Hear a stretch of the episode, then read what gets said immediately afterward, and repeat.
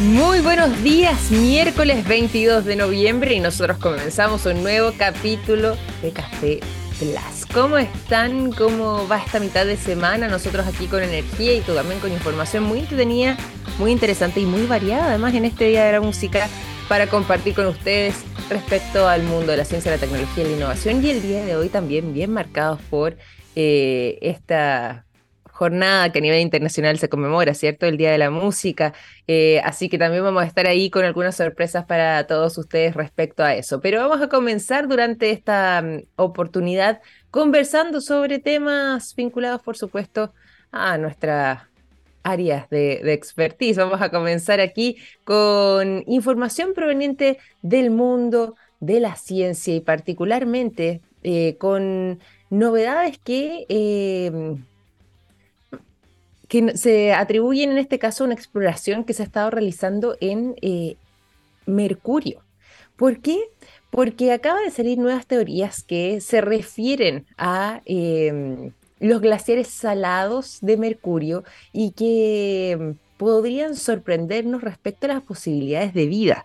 Esto es una investigación y es una teoría en realidad que se ha estado desarrollando sobre todo entre un grupo de expertos en astrobiología que han estado evaluando la posibilidad de que bajo las eh, estructuras de sal que contiene ese planeta y que son similares a nuestros glaciares, pudiese albergarse vida microbiana. Ahora, es posible que este planeta, que además es el más cercano al Sol, o sea, eh, el nivel de, de temperaturas y de calor es sumamente elevado, que pueda llegar a albergar alguna posibilidad de vida? Bueno, para quienes están postulando esta mm, idea, que es el grupo de científicos del Instituto de Ciencias Planetarias, eso sí podría ser una posibilidad real. Ahora, todo eso independiente de que esto se aleje de las condiciones que nosotros encontramos habitualmente en la Tierra. Bueno, hay em, glaciares que, como decíamos antes, todo esto se, aleja un poco de, las posibilidades de, vida que nosotros conocemos porque justamente hay glaciares allá que son glaciares de sal en Mercurio, distinto al glaciar de agua o de hielo, en este caso más bien agua congelada, que nosotros entendemos en la Tierra. Estos glaciares de sal em, son muy habituales eh, dentro del entorno de ese planeta y incluso en esas condiciones curiosas y extrañas se podría generar ciertos escenarios donde la vida microbiana podría desarrollarse. Y de hecho ya hay posibilidades de em, que no solo Mercurio pueda comenzar a ser objeto de interés para ese tipo de investigaciones, sino que incluso hablando de un planeta que no es planeta, que fue planeta, pero otros dicen que debe mantenerse, pero que ya no, bueno, como es Plutón, también eh, ha estado sorprendiendo eh, aparte de la comunidad científica, en parte porque hay un postulado eh, relativamente reciente que también aborda la posibilidad de la existencia de glaciares en Plutón, de glaciares estoy hablando, sociedad, pero que em, ya no se consideraría, ¿cierto?, eh, un planeta como tal, pero de todas maneras esta, esta posibilidad de la presencia de estos glaciares y que quizás ahí se pudiera albergar vida microbiana, también em, lo mencionó en el caso de Plutón SpaceX y eh, posiblemente en un futuro se lancen con algún tipo de investigación que vaya en esa línea. Ahora, volviendo a las posibilidades eh, de que en lugares tan remotos como Plutón de nuestro eh, sistema solar, o bien en planetas tan cercanos al Sol como Mercurio, pudiesen existir formas de vida similares a la Tierra, mm, no, o sea, solamente en el aspecto de vida microbiana tal vez podría acercarse un poco, pero también con algunas posibilidades de diferencia significativa debido a la manera en la que esa vida se ha estado desarrollando. Está interesante esta teoría porque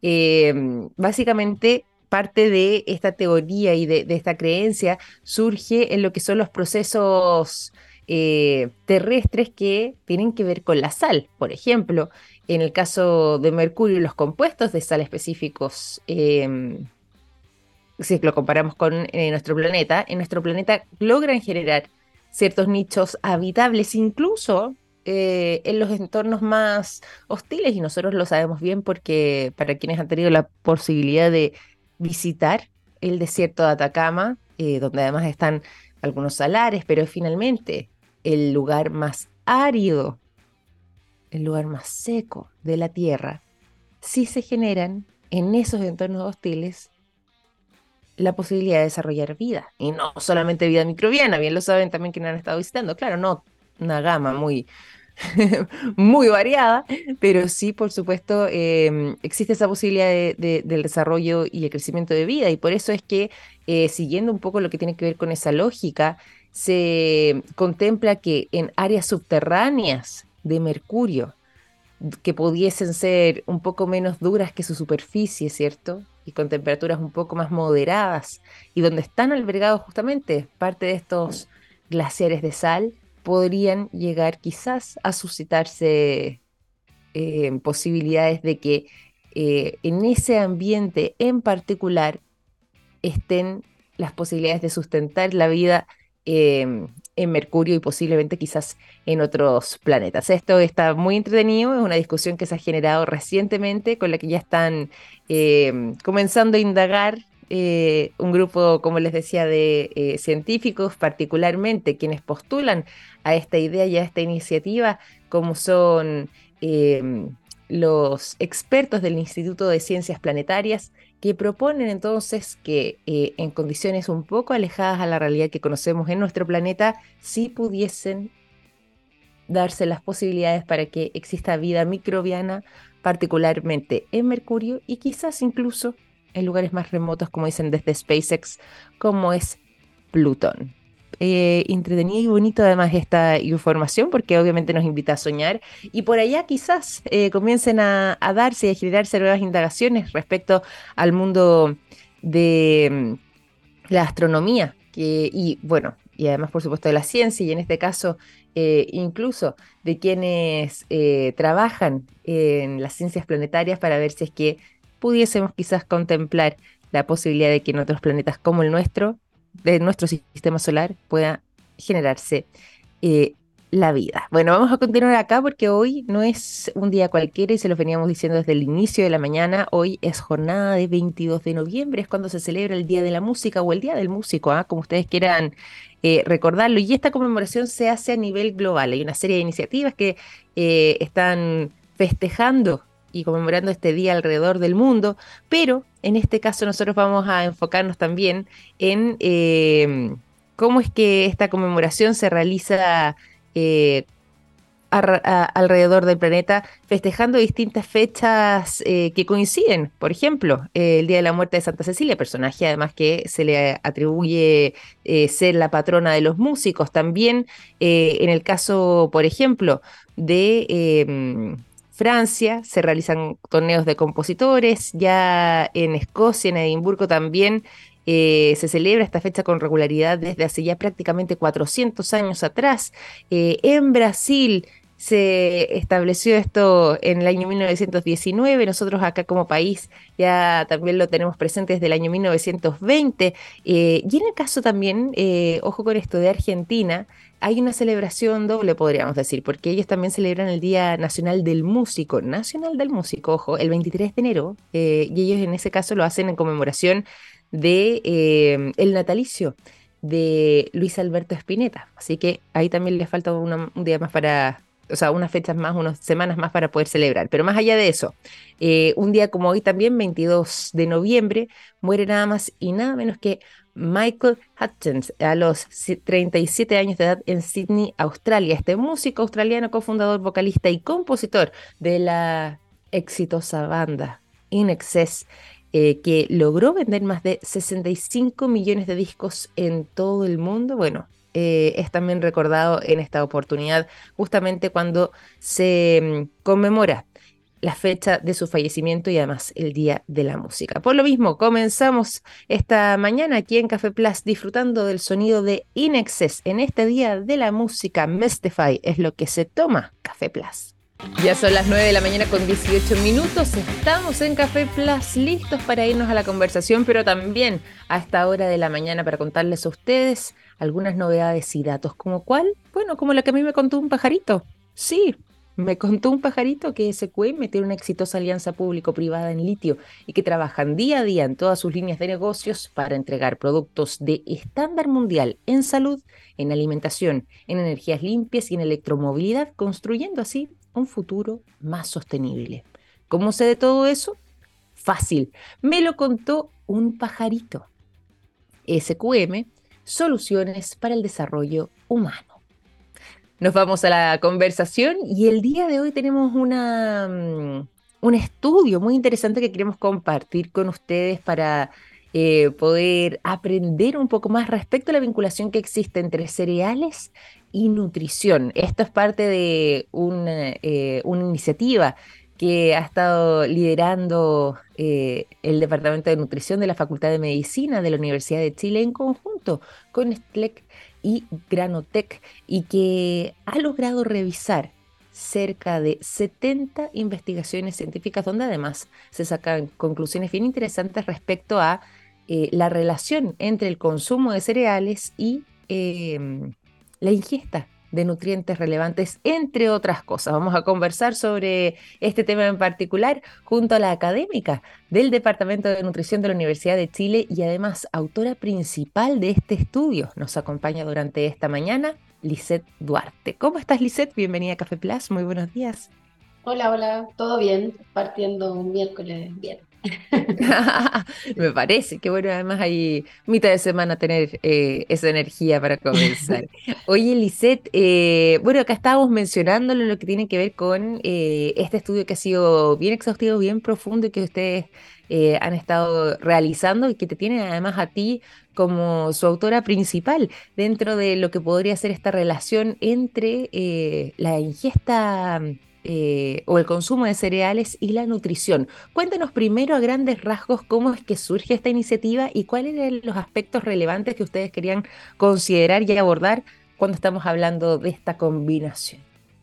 Eh, bueno, nosotros lo que hicimos fue una revisión de otras investigaciones que habían en la literatura, eh, con toda la información que hay disponible en revistas científicas, eh, tanto de estudios que son observacionales, que es como mirar cómo está la población y lo que pasa, y también algunos de intervención en los que se hace como un experimento, ¿ya? con el consumo de una dosis X se ve lo que pasa, ¿ya?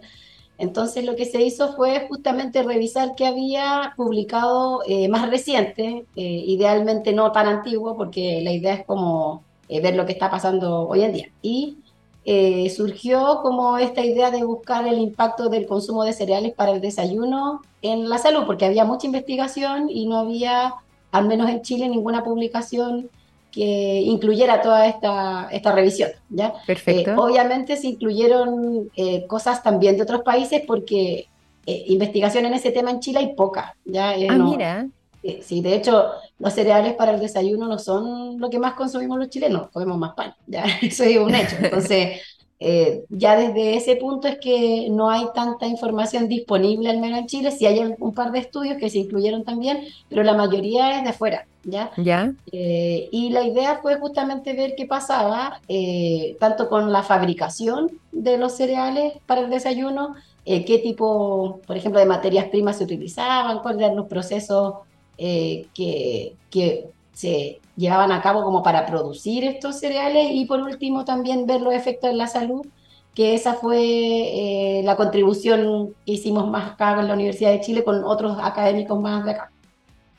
Oye, pero está bueno porque, claro, ahí está un poco lo que tiene que ver con, con el sello propio y sobre todo porque es un campo, como tú decías, que eh, no había sido tan indagado en nuestro país y, mira, y es interesante porque finalmente estamos hablando eh, de un tipo de alimentos que eh, me imagino, y ahí tú nos puedes corroborar también quizás con datos, pero que es súper consumido en Chile.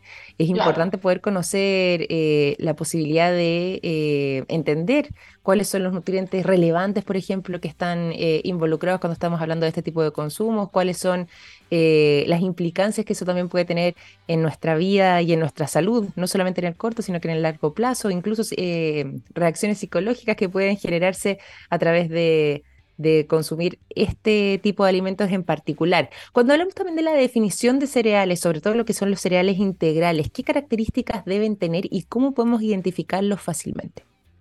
En general se dice que los cereales integrales son aquellos que contienen grano entero, o al menos en su formulación hay grano entero. Ya hay grano entero, eh, ahí nos referimos específicamente a que nos sacamos las partes más externas de estos granos, ya porque, por ejemplo, para producir harina refinada, sí se saca.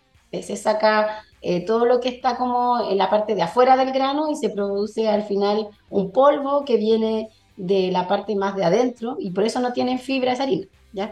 Eh, también hay otros nutrientes que están en estas partes externas, ¿ya? Eh, no solamente la fibra, pero nos referimos, cuando hablamos de cereales integrales o con grano entero, justamente a que consideren una, todo el grano completo, al menos en una parte de la formulación de ese cereal, ¿ya? Ya. Sí, y hablamos de cereales para el desayuno eh, cuando nos referimos específicamente a los que se consumen en esos horarios. Desayuno, once, eh, por ejemplo, eh, no, no hablamos de un cereal para el desayuno cuando comemos, no sé, legumbres claro, las claro. nosotros las comemos al almuerzo habitualmente. Chile, por lo menos. Sí, no, sí, sino que valentía, Dios mío. Sí. No, pero en otros países de Centroamérica comen por todo el desayuno. Tienes toda la, toda la razón. por eso es lo bueno también de contar con estudios locales, porque eh, abordan esa realidad de acuerdo también a lo que son las costumbres de, de cada país, y por eso además ese trabajo termina siendo también tan valioso. Oye, eh, hablemos, ¿te parece, de algunos de los resultados más interesantes también que están contenidos en este estudio, algunos sorprendentes también? Eh, respecto a los resultados y que sea eh, importante destacar. ¿Con cuál partirías tú que crees que puede ser uno de los más significativos o más reveladores o quizás más sorpresivos incluso para ti misma como investigadora eh, respecto a los resultados? Eh, bueno, al final lo que hicimos nosotros fue investigar el resultado en niños, en adultos y también sobre algunas por ejemplo, impacto en la mortalidad, tú, ¿ya? De las mm. cosas que a mí más me llamó la atención, eh, una tiene que ver justamente con que el consumo de cereal se asociaba a tomar desayuno y desde ya, desde hace mucho tiempo, el tomar desayuno se considera eh, como una comida importante y, y, las personas que toman desayuno tienen un estado de salud mejor. Entonces está como directamente asociado a que las personas que tienen una alimentación mejor y un estilo de vida más saludable en general también consumen cereales para el desayuno, ¿ya? y cereales que ojalá fuesen integrales, obviamente.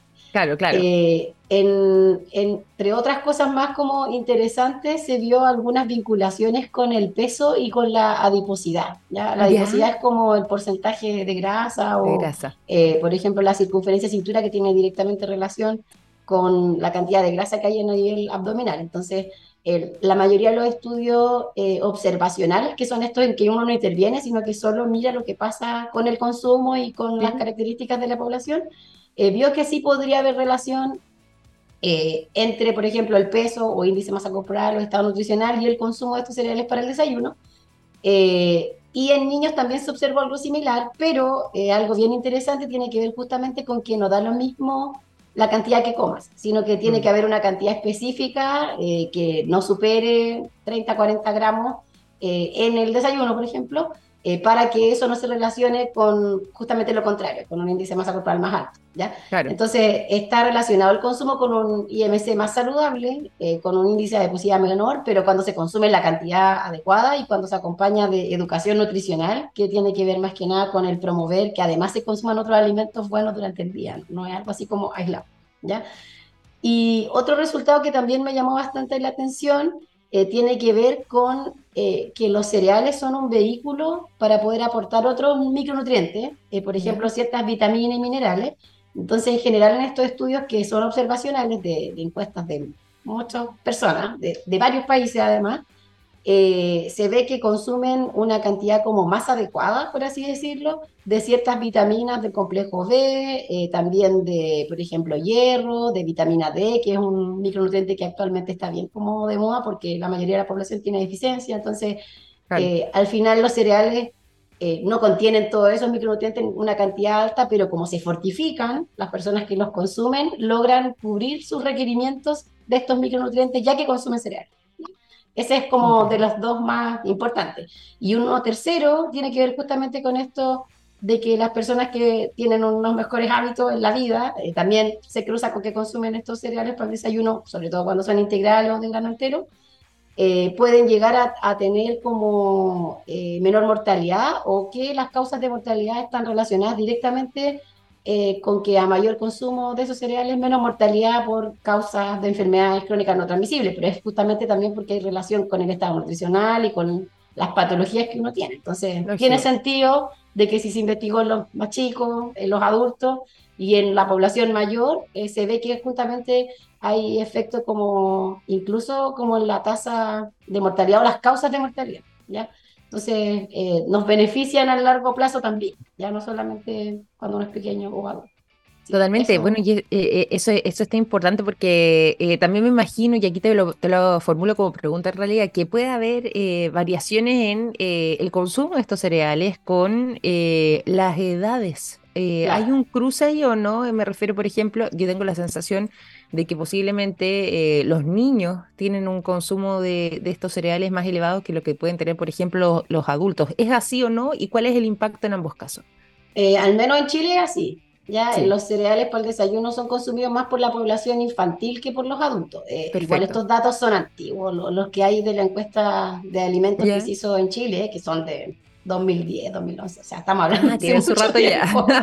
Sí, debería haber una nueva encuesta ahora, pero probablemente los resultados no van a ser tan distintos porque la mayoría de los adultos come pan. Ya eso es un, hecho. Entonces, pues. eh, los consumidores en Chile al menos son más niños, en otros países no están así, ¿ya?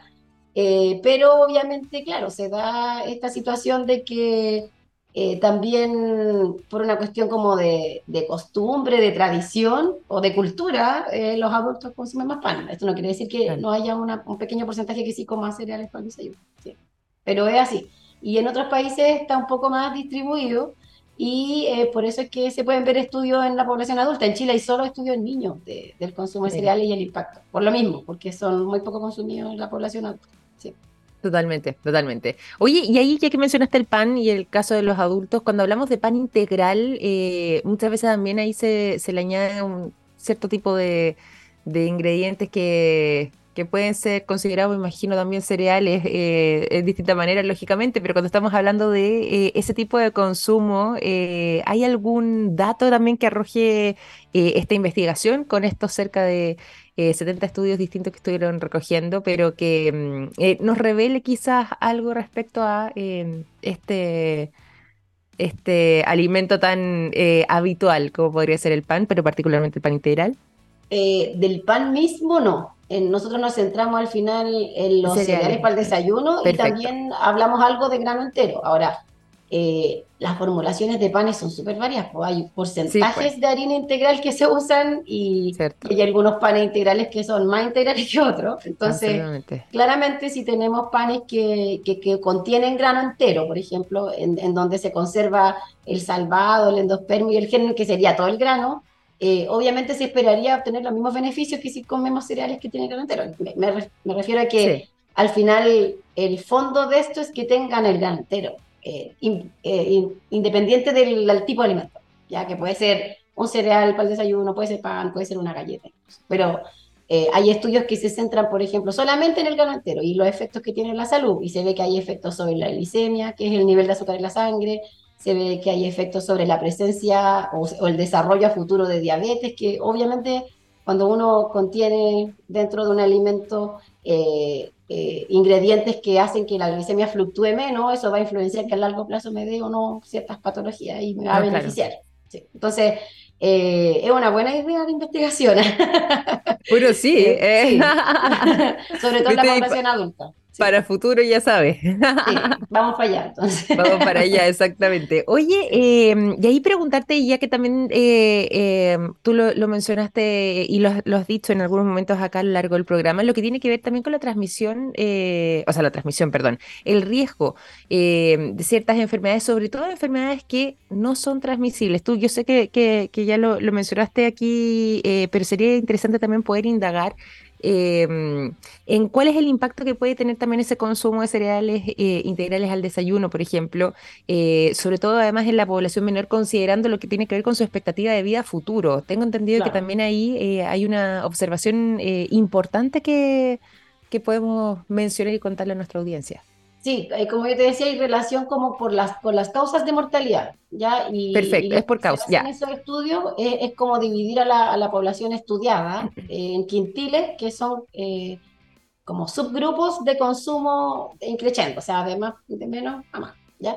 Entonces, lo que se ve en esos estudios es que los que están en el quintil superior, que serían los que consumen eh, más cereal para el desayuno, eh, tienen menos causas de muerte por enfermedades crónicas no transmisibles, que las enfermedades crónicas no transmisibles son, por ejemplo, enfermedades cardiovasculares, eh, diabetes, cánceres también digestivos, enfermedades respiratorias. ¿ya? Esas enfermedades no se transmiten por una bacteria, no son infecciosas ni por un virus. Entonces, con eso sí se encuentra relación y tienen justamente mucha impacto como en ese tipo de patología. Ahora, cuando se analizaron eh, muertes por causas infecciosas, se encontró que no había relación. Entonces, eh, justamente esas patologías que son no transmisibles tienen mucho que ver con los estilos de vida de las personas, ¿ya? Eh, y por lo tanto van a tener que ver con la calidad de su dieta, con si duermen las horas necesarias, con si hacen ejercicio o no, y por eso es que ahí se ve un impacto y no en las enfermedades infecciosas que son más que nada como una cosa de azar, suerte. Claro, claro. ya que ahí entran otros factores a, a, condicionar esa situación. Sí. Totalmente, totalmente. Si es que tenemos la intención de, eh, ya sea comenzar a incorporar más cereales en nuestra dieta, ya sea también para quizás los niños o incluso para nosotros mismos, ¿qué aspectos o qué consideraciones deberíamos tener para eh, poder recibir el mayor aporte nutricional posible? Lo ideal sería eh, partir seleccionando aquellos cereales que contienen gran entero. ¿Ya? Porque dijimos que los beneficios del final del consumo son a partir de eso, ¿ya? Es decir, cereales integrales, eh, que no sean de harina refinada, o ojalá que no contengan altas cantidades de azúcar añadida, ¿ya? Eh, y tratar de comer una porción adecuada, porque pasa mucho de que una caja gigante, claro, eh, y si tú consumes una cantidad muy grande, no tampoco te va a beneficiar. Entonces, ¿cuánto es menos la cantidad adecuada? Si pudiéramos hablar, no sé si como 30 gramos, eh, esa es la porción recomendada, sí, y 30 gramos es como entre media, tres cuartos tazas, igual depende del alimento porque va a variar el volumen. Evidentemente algo que es más inflado, más voluminoso, eh, va a pesar menos, ¿cachai? Entonces, pero son como 30, 35 gramos, es lo que dicen todas las investigaciones, hasta 40 gramos eh, en algunos estudios. Pero más que eso diario es excesivo para cereal para el desayuno. Ahora, también nosotros podemos potenciar el consumo de otros alimentos que contienen gran entero, como las legumbres. Eh, comer legumbres en el almuerzo, como te decía, en la cena, como ensalada, etcétera. incluirlas como en distintas preparaciones también porque ahí también nos vamos a beneficiar de lo mismo. Sí. Cierto. Cierto. Oye, eh, qué interesante escuchar además lo que, lo que nos estás contando, porque finalmente es un trabajo bien exhaustivo que, como mencionábamos y, lo hemos destacado a lo largo de la conversación, en este caso en particular termina eh, recogiendo o revisando eh, esta... Mm, este trabajo bibliográfico de cerca de 70 investigaciones científicas y, donde tú has estado liderando todo eso. ¿Cómo fue el proceso también para ti de manera personal? ¿Cuánto tiempo eh, estuvieron investigando, leyendo, revisando información bibliográfica para poder eh, obtener eh, ciertas conclusiones?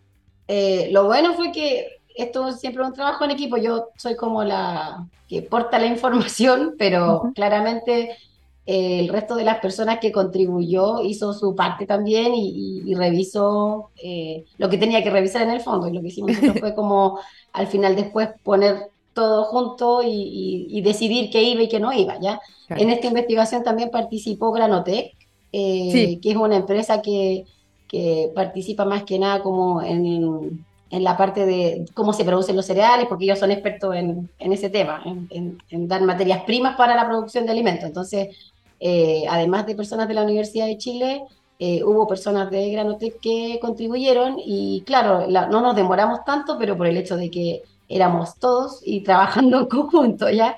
Eh, lo importante, eso sí, es que este trabajo no hubiese sido posible sin ese equipo. Y, a eso yo agradezco desde ya, desde aquí también, y le he dicho a ellos también personalmente.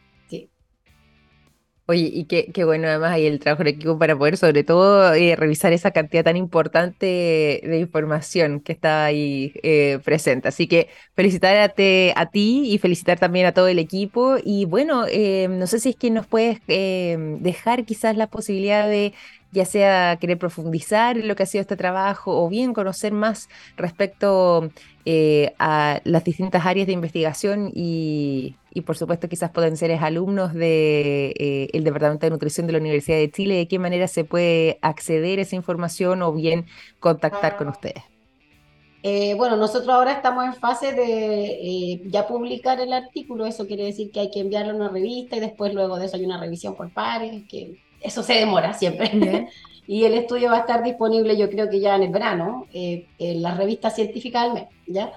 Eh, pero obviamente eh, esto mismo, el haber investigado y ver lo que hay disponible aquí y en otros países, nos, nos alienta como a seguir investigando ya más local, como decías tú desde el principio, aunque claro, hay muy poquita investigación acá, y, a eso en realidad invito eh, a que cuando los inviten a una, a una investigación de este tipo participen, porque requiere igual de tiempo, de seguimiento.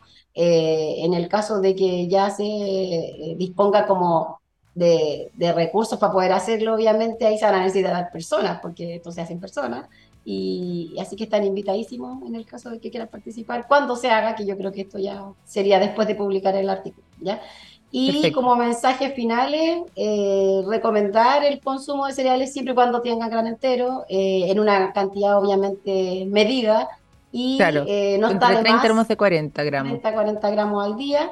Y nunca está de más hacer también consultas como ya cuando yo tengo un tema personal, por ejemplo, el, ir y asesorarse, porque en, en, muchas ocasiones esto no funciona o no tiene resultados porque yo tomo lo que le dijeron al del lado y no me asesoré respecto a mi condición y mi situación personal. ¿ya? Entonces, siempre que uno tenga dudas, eh, eh, consultar con profesionales de la salud y eso, intentar como incrementar el consumo de grano entero porque en Chile es muy bajito, según mediciones eh, que hay a nivel de Latinoamérica es como un 2,5%, muy bajo, y la recomendación está muy por sobre eso. Eh, y somos uno de los países que come menos, así que eh, tanto cereales para el desayuno con grano entero como también alimentos que ya son grano entero y que ahí no es necesario eh, comprar algo extra, sino que se pueden preparar en la casa, como por ejemplo las legumbres. sí, pues, una buena opción y barata. Tal cual, tal cual. Oye, eh, ha sido un placer poder conversar contigo, conocer un poco más, felicitarte y felicitar al equipo también por este trabajo eh, interesante y además eh, bien exhaustivo, como decíamos, en lo que tiene que ver con la revisión de estas más de 70 investigaciones científicas. Así que te quiero agradecer, Lizeth, por habernos acompañado durante esta mañana aquí en Café Plus. Ok, muchas gracias a ustedes por la invitación. Que estés muy bien, un abrazo grande. Chao, chao. Chao, chao. Lizeth Duarte, académica del Departamento de Nutrición de la Universidad de Chile y autora principal de este estudio sobre cereales y nutrición que implicó un trabajo en equipo además, pero bien exhaustivo de la revisión bibliográfica de cerca de 70 investigaciones científicas eh, y que, bueno, fue liderado acá por el Departamento de Nutrición de la Facultad de Medicina de la Universidad de Chile, también por Nestlé y Granotec que estuvieron participando. Nosotros vamos a continuar aquí en este Día de la Música con más programa y por lo mismo eh, los queremos dejar con información y con, sonido importante también, eh, en este caso de Queen, porque un día 22 de noviembre del año 1991 Freddie Mercury hizo pública la declaración que confirmaba que eh, padecía de SIDA. De hecho, em, esta información dio la vuelta al mundo. Mercury se contactó en esa oportunidad también con su manager para discutir eh, este asunto y finalmente ya se hace este anuncio. Por lo mismo, disfrutamos del sonido de un grande como es Freddie Mercury, particularmente de su banda Queen. Under Pressure es lo que suena cuando son las 9 de la mañana con 42 minutos.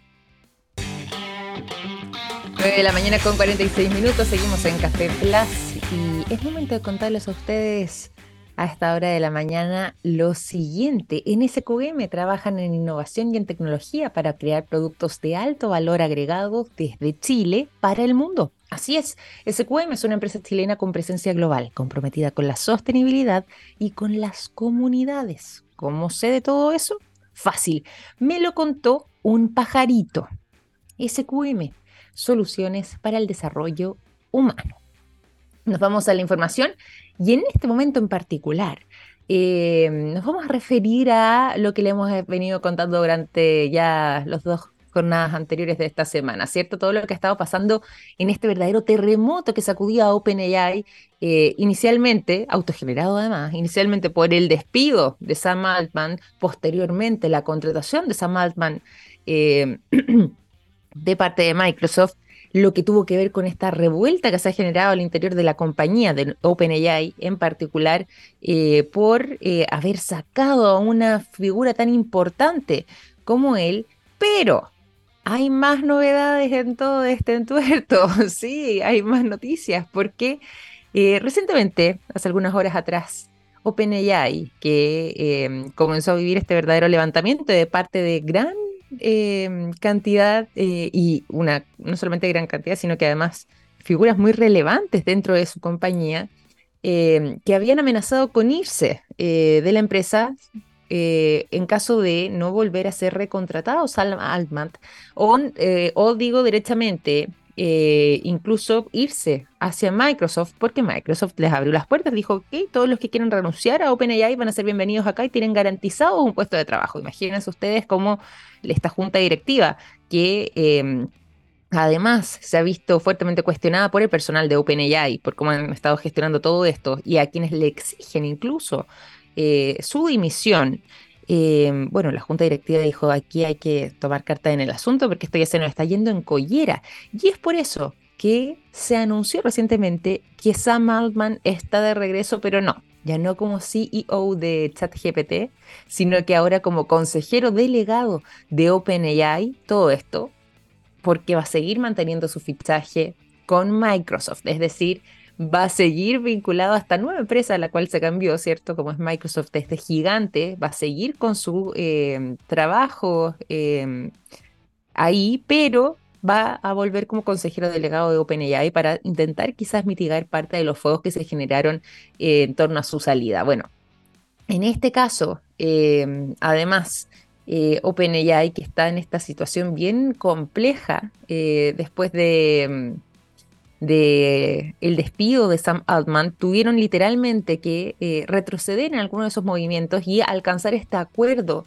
eh, para la vuelta de Sam Altman, aunque sea como consejero delegado, aunque sea en esa figura, y eh, generando lo que había solicitado parte del personal de la compañía, que era finalmente establecer una nueva junta directiva que evitar a tener este tipo de chascarros, como decimos nosotros acá en Chile, ¿ah? pero situaciones medias absurdas que ponen en riesgo también eh, a la empresa y que em, ahora será presidida esta nueva junta directiva por Brett Taylor en conjunto con Larry Summers y con Adam D'Angelo, según em, lo comunicaron de parte de la compañía y también eh, así lo establecieron y lo eh, mencionaron en su cuenta de X o de Twitter. Bueno, después de haberse conocido esta noticia, Altman también se refirió a todo este tema y dijo también en su cuenta de X o su cuenta de Twitter que con esta nueva junta directiva de OpenAI y con el apoyo también de Satya Nadella, que se la habíamos contado ayer, eh, ¿se acuerdan? Ella es la consejera delegada de Microsoft y con quien va a trabajar a la par Sam Altman en esta compañía. Eh, dice Altman que con esta nueva junta directiva y con el apoyo entonces de Satya está deseoso de eh, o deseando profundamente volver a OpenAI para poder construir una sólida asociación con Microsoft. Imagínense, y aquí estamos hablando de potenciales alianzas. Y de hecho dice también Sam Altman que em, todo lo que él ha hecho en estos días ha sido tratar de mantener al equipo unido para que continúen con su misión. Dice que le encanta OpenAI y que cuando decidió unirse a Microsoft el día domingo, básicamente lo hizo porque él estaba seguro de que después de su despido ese era el mejor camino para él y también para el resto del equipo. O sea, anunciando un poco que su intención era traerse a todos estos descontentos, ¿cierto? Este grupo de personas descontentas de parte de OpenAI hacia Microsoft. Y eh, finalmente, también em, no lo escribió aquí Sam Altman, ¿ah? no le voy a poner este, este poncho a, Sam Altman, pero sí hay rumores fuertes y así lo estableció la prensa eh, norteamericana de que hay eh, una especie de sensación de alivio frente a toda esta frente a todo este verdadero huracán que le estado viviendo durante los últimos días en OpenAI después de haber destituido a Greg Brockman como el presidente de la junta directiva, que él habría sido una de las eh, piedras de tope en poder generar estas relaciones eh, un poco más armónicas entre la junta directiva anterior y eh, su personal y particularmente Sam Altman, a quien fue o quien fue acusado de poca transparencia y poca sinceridad con la junta directiva y de hecho esa pérdida de confianza habría sido eh, la responsable finalmente de la decisión de su despido.